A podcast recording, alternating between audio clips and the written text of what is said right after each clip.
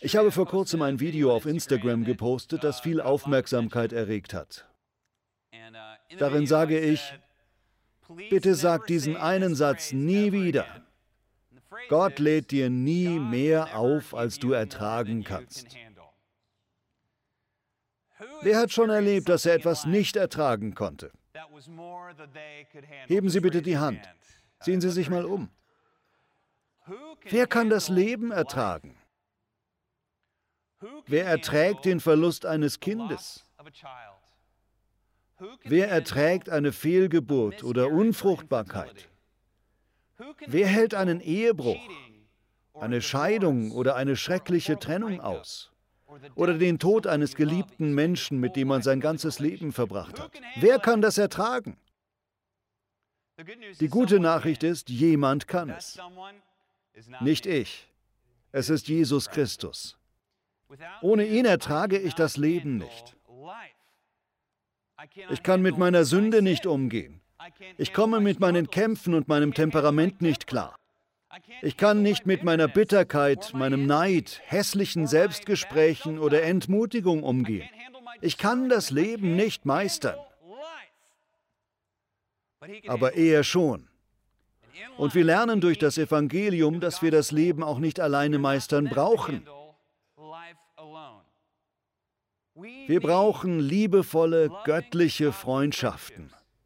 Wir brauchen eine Gemeinde mit guten Leuten. Wir brauchen die Bibel als Nahrung.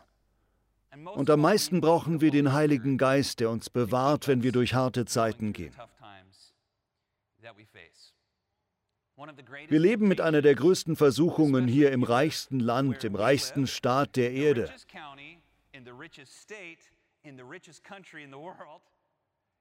Irvine in Kalifornien ist die sicherste Stadt der Welt. Wussten Sie das?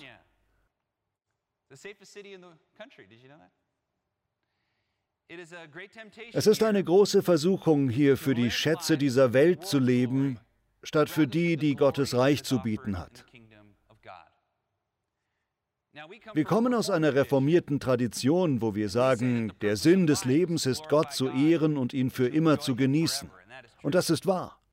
Aber denken Sie daran, dass Gott auch seinen Jüngern Herrlichkeit gibt, aber nicht die Sorte, die die Welt anbietet. Glauben Sie nicht? Dann erinnern Sie sich an die Worte von Paulus in seinem Brief an die Kolosser. Jesus Christus, die Hoffnung auf die Herrlichkeit. Was heißt das? Dass Jesus Christus die Hoffnung auf die Herrlichkeit ist. Ich glaube, es heißt, dass die Welt ihre Art von Herrlichkeit anbietet. Was es eben immer ist. Trophäen, Ruhm, Follower, Leute, die einem zusehen und applaudieren.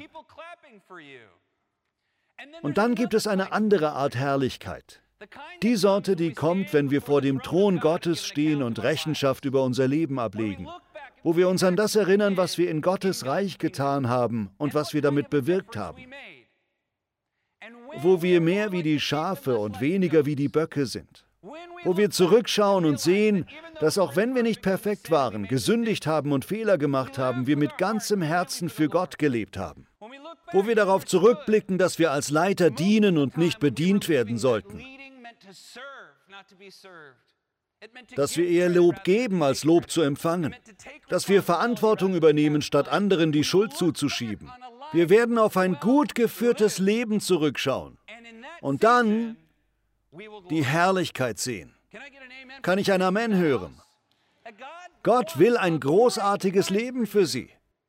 Aber um dieses ewige Leben zu führen, müssen Sie den schmalen Weg gehen, gegen den Strom schwimmen. Und das ist anders als das, was die Welt sagt.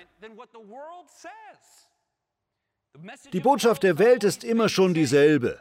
Ich, mir, meiner, mich, meins. Schaut mich an. Aber das Reich Gottes sagt etwas anderes. Leg dein Leben nieder. Diene. Liebe. Und da kommt Leben her. Wenn der Heilige Geist uns zu anderen Menschen führt, die leiden, denen wir dienen und damit Jesus ehren, dadurch finden wir Leben. Vor ihnen liegt eine faszinierende Bestimmung. Aber sie erreichen sie nur, wenn sie ihr Leben niederlegen und ihre Sehnsucht nach Ruhm in der Welt eintauschen gegen Gottes Ruhm, der dann auf sie zurückfällt.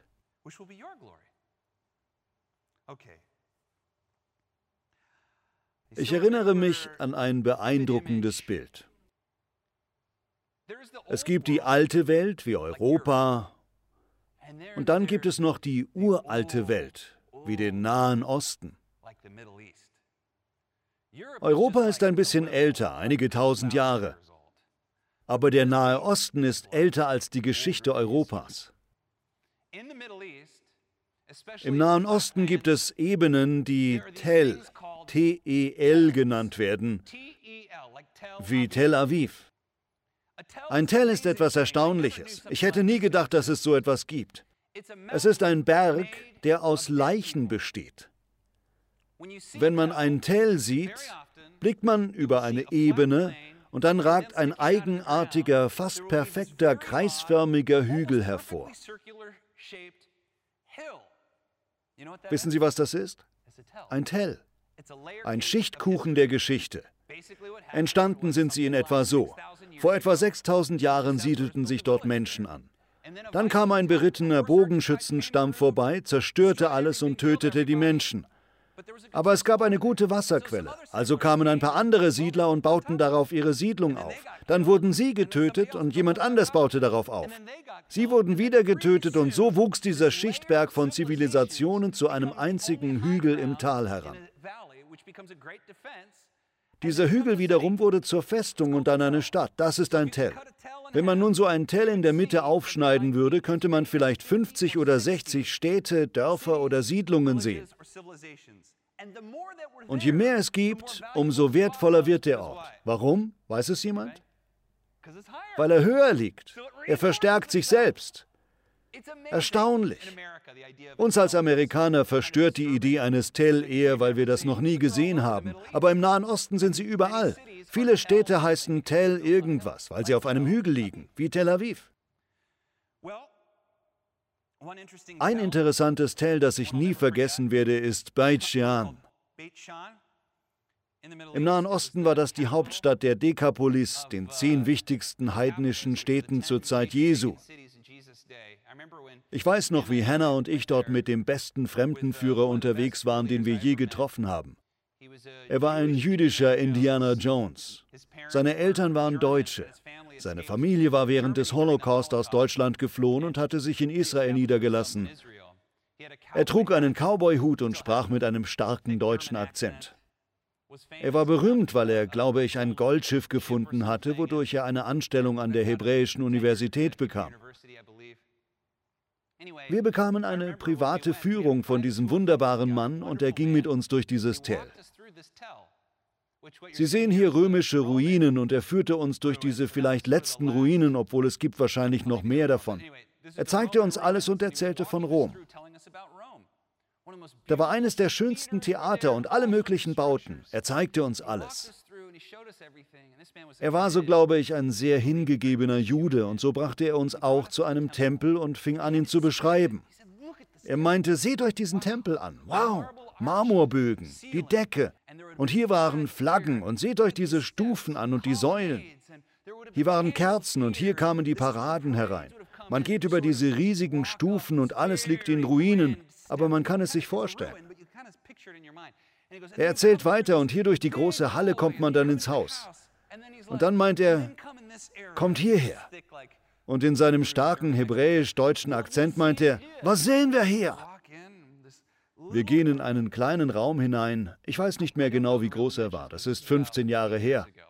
Aber ich schätze mal, weißt du es noch, Hannah? Vielleicht 1,80 breit? Und er sagt, in diesem kleinen Raum war dieser kleine Raum und in den kleinen Raum ein kleiner Altar und auf dem kleinen Altar ein kleiner Gott. Großer Tempel, kleiner Gott. Diesen Satz werde ich nie vergessen. Großer Tempel, kleiner Gott. Riesengroß und wunderschön von außen. Im Inneren ein kleines, Nichts. Großer Tempel, kleiner Gott. Wenn man irgendwie das römische Reich und sein Bild beschreiben will, dann so. Großer Tempel, kleiner Gott. Den Römern ging es nur um Ehre. Es kam auf die Wirkung nach außen an. Die Trophäen, ihnen ging es tatsächlich nicht so sehr um Reichtum.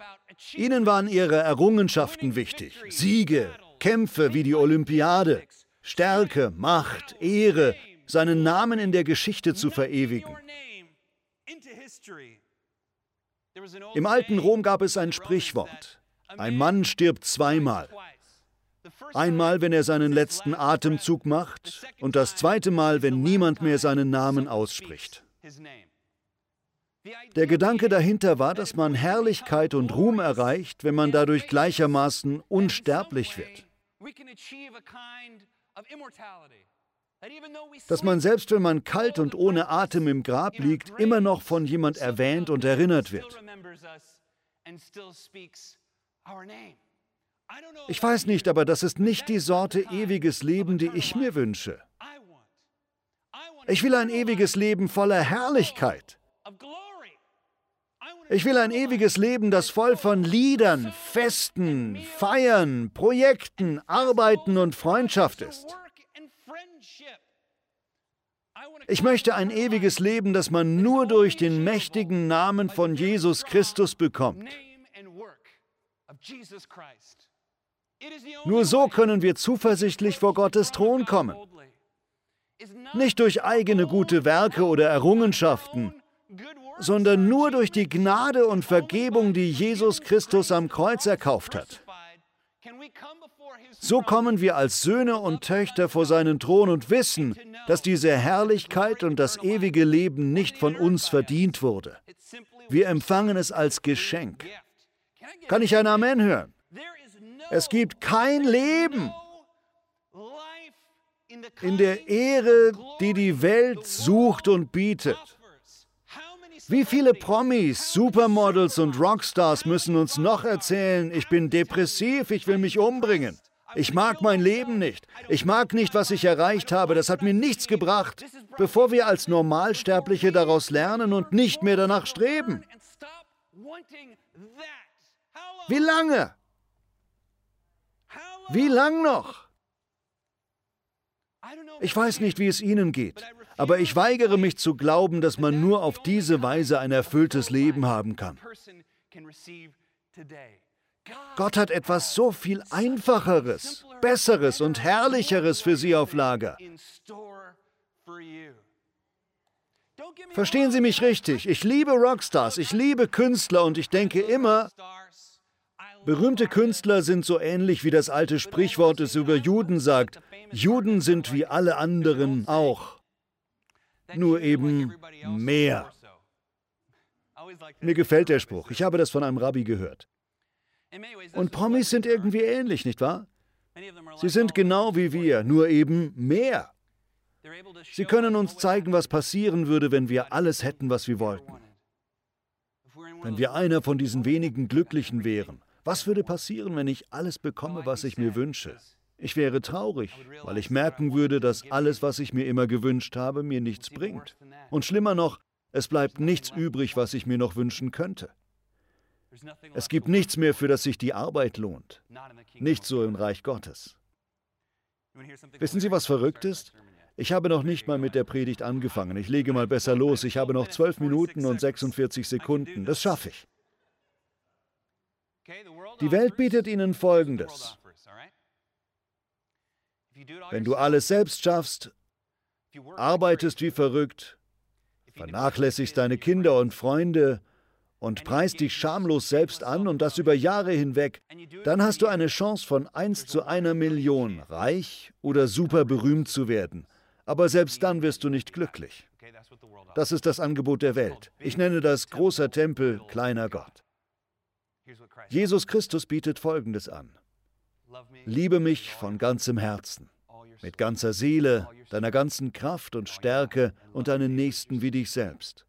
Dann erbst du ewiges Leben. Das klingt für mich viel besser. Das klingt nach kleiner Tempel, großer Gott. Möchten Sie sehen, wie das aussieht?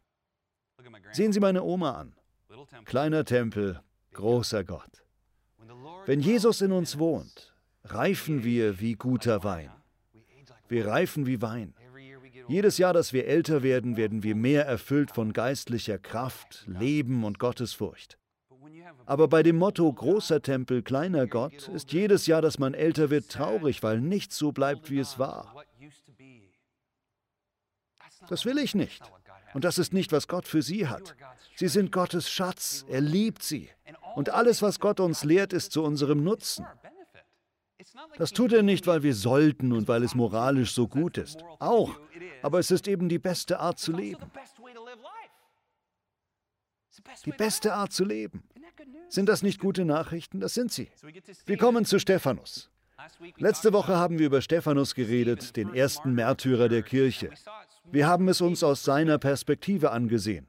Sie erinnern sich vielleicht an die Apostelgeschichte, wo die zwölf Apostel sich um Witwen und Waisen kümmern sollten, aber zu beschäftigt waren. Sie sagten, sollen wir am Tisch dienen? Sie fragten, ob jemand bereit wäre, und es gab sieben, die sich meldeten, um die Witwen zu versorgen. Einer davon war Stephanus. Er wollte keine Wunder tun, kein großer Prediger oder Evangelist sein, er war bereit, den Witwen zu dienen. Er sagte, das mache ich. Und wissen Sie, was die Bibel sagt? Über ihn steht da, er war voll geistlicher Kraft. Und auch wenn er dachte, er wäre nur dazu berufen, den Witwen zu dienen, war er berufen zu sehen, wer wirklich verstanden hatte, wie es in Gottes Reich läuft. In diesem Gehorsam tat er voll des Heiligen Geistes Wunder und viele kamen ins Reich Gottes wegen seiner Predigt.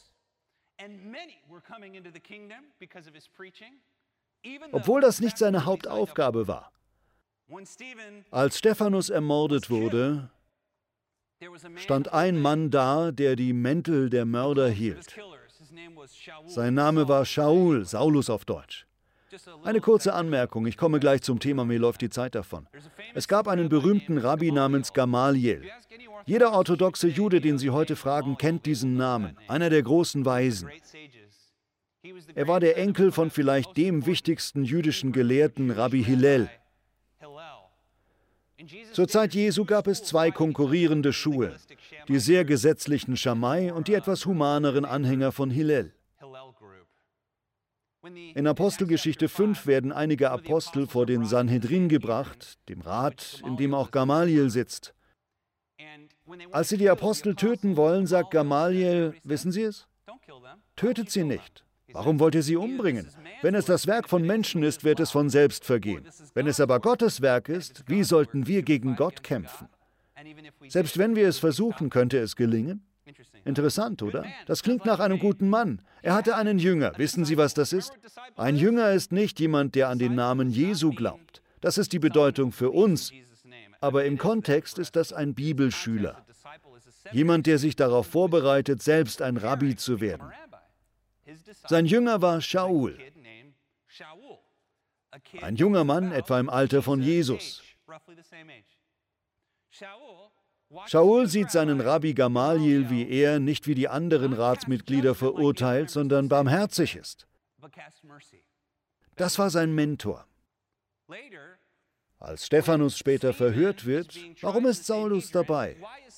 Wissen Sie es? Weil er ein Schüler von Gamaliel ist, der ein Mitglied des Rates ist. Man könnte sagen, er ist ein Praktikant. Kein Mitglied, aber er steht da und hält die Mäntel. Und als Stephanus stirbt, sieht Saulus zu, hält die Mäntel und hört die letzten Worte von Stephanus, der sagt, Vater, vergib ihnen.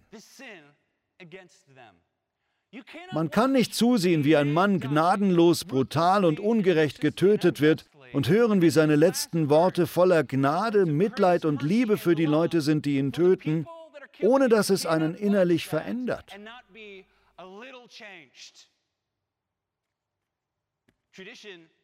Die Überlieferung von Augustinus Lehre und viele andere sagen, dass in diesem Moment sozusagen der Mantel von Stephanus auf Shaul, Saulus übergeht Es wurde eine Saat in ihn gelegt. Es wurde in seinen Körper gesät und von da, auch wenn er zunächst schlimmer und nicht besser wird und er anfängt, Christen hart zu verfolgen, hört er von ihnen dasselbe. Er wirft Christen ins Gefängnis, lässt sie auspeitschen. Und sie sagen trotzdem, Gott, vergib Saulus, er weiß nicht, was er tut. Gott, vergib Saulus, vergib Saulus, vergib Saulus. Das wissen wir nicht genau. Die Bibel beschreibt es nicht, aber man kann es sich vorstellen, oder? Man kann sich vorstellen, dass ein Mensch nur ein gewisses Maß an Barmherzigkeit aushält, ohne selbst dadurch weich zu werden. Und das passiert. Shaul, Saulus ist auf dem Weg nach Damaskus zu weiteren Christen und Jesus wirft ihn vom Pferd.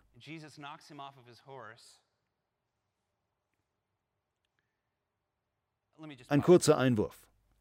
Der Gedanke, dass eine Saat durch Gehorsam gesät wird, ist sehr wichtig. Ich habe Ihnen die Geschichte wohl schon mal erzählt. Mein Opa Schuller sagte, dass es verschiedene Sorten von Predigern gibt. Die einen sind die, die säen, andere pflegen die Saat, dass sie wächst, und wieder andere ernten schließlich. Ich fragte ihn, und welcher davon bist du? Er meinte, ich bin keiner davon. Er meinte, es braucht auch jemand, der pflügt, bevor gesät werden kann. So einer bin ich.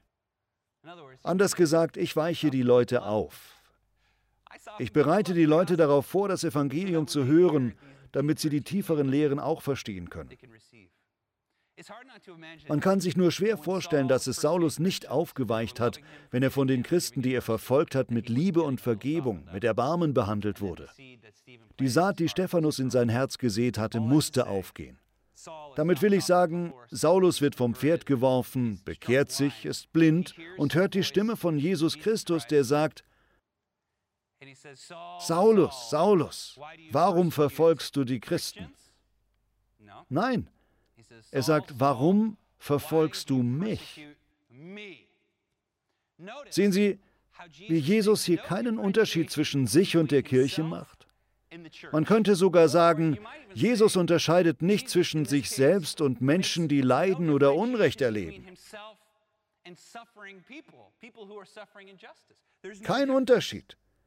Warum verfolgst du mich? Man könnte ebenso sagen, Jesus unterscheidet nicht zwischen sich selbst und dem Leiden. Jesus sagte es in Matthäus 25 deutlich. Als ich hungrig war. Zuerst trennt er die Schafe von den Böcken. Vor kurzem war ich mit meinen Kindern Haven und Cohn bei einer Messe. Ich meinte, Haven, schau dir dieses Schaf an. Es sah aus wie ein Schaf. Da meinte ein Typ, das ist kein Schaf, das ist ein Bock. Ganz ehrlich, wenn man einer Ziege die Hörner absägt, was ständig passiert, kann man den Unterschied zwischen einem Schaf und einem Bock nicht mehr erkennen. Man kann sie nur an der Persönlichkeit unterscheiden. Die Persönlichkeit. Schafe sind zufrieden, bleiben zusammen, werden vom Hirten behütet. Wer Schafe hat, leitet sie. Wer Ziegen hat, treibt sie.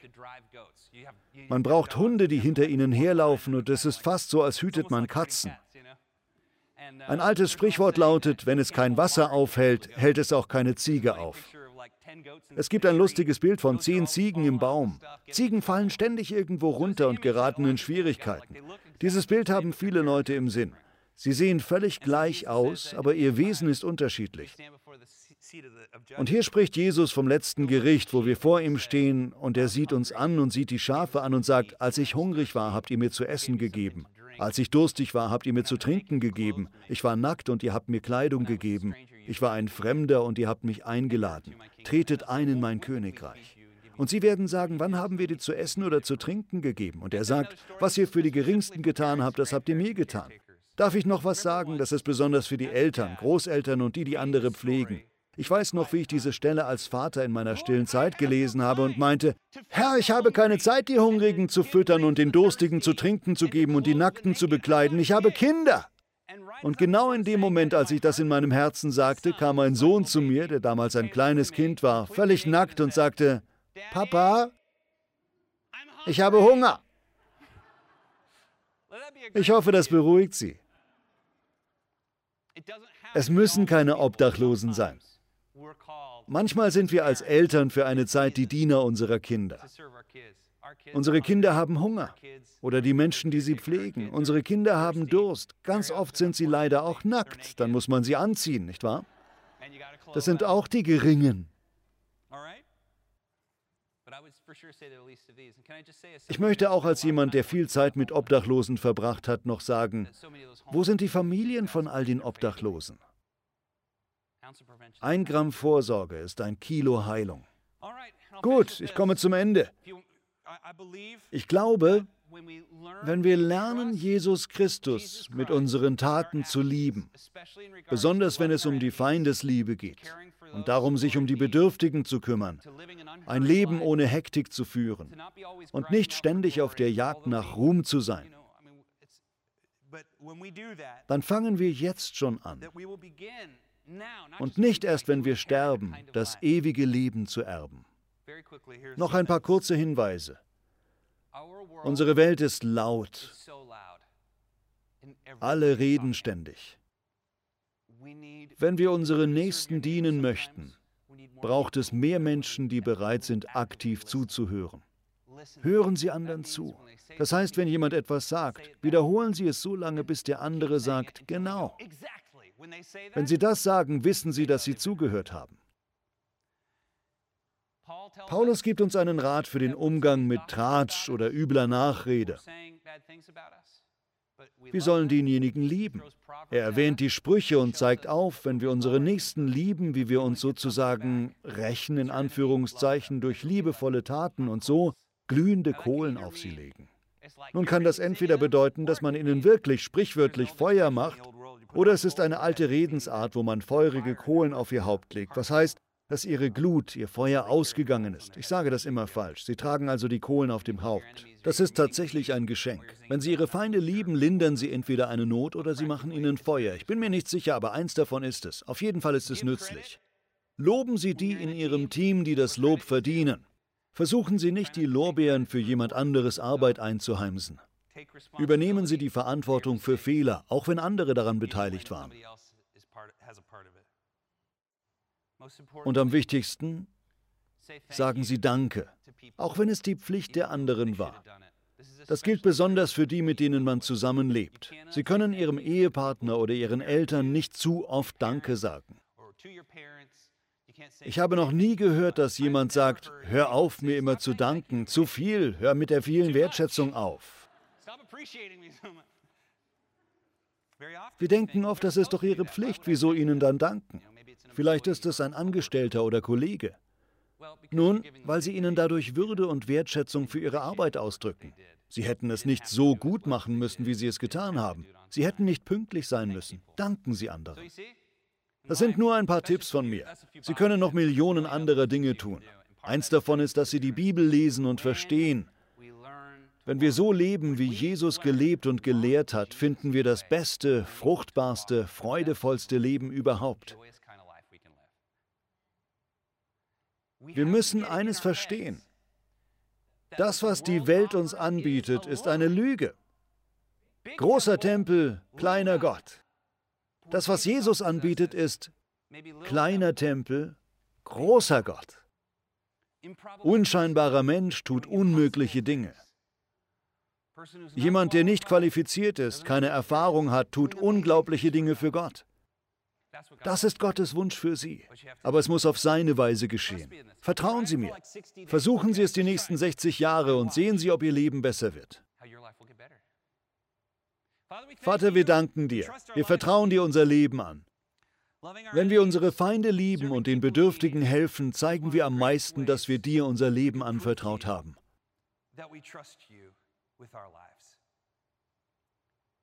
Bitte vergib unsere Schuld und fülle uns da, wo wir sind, mit deinem Geist.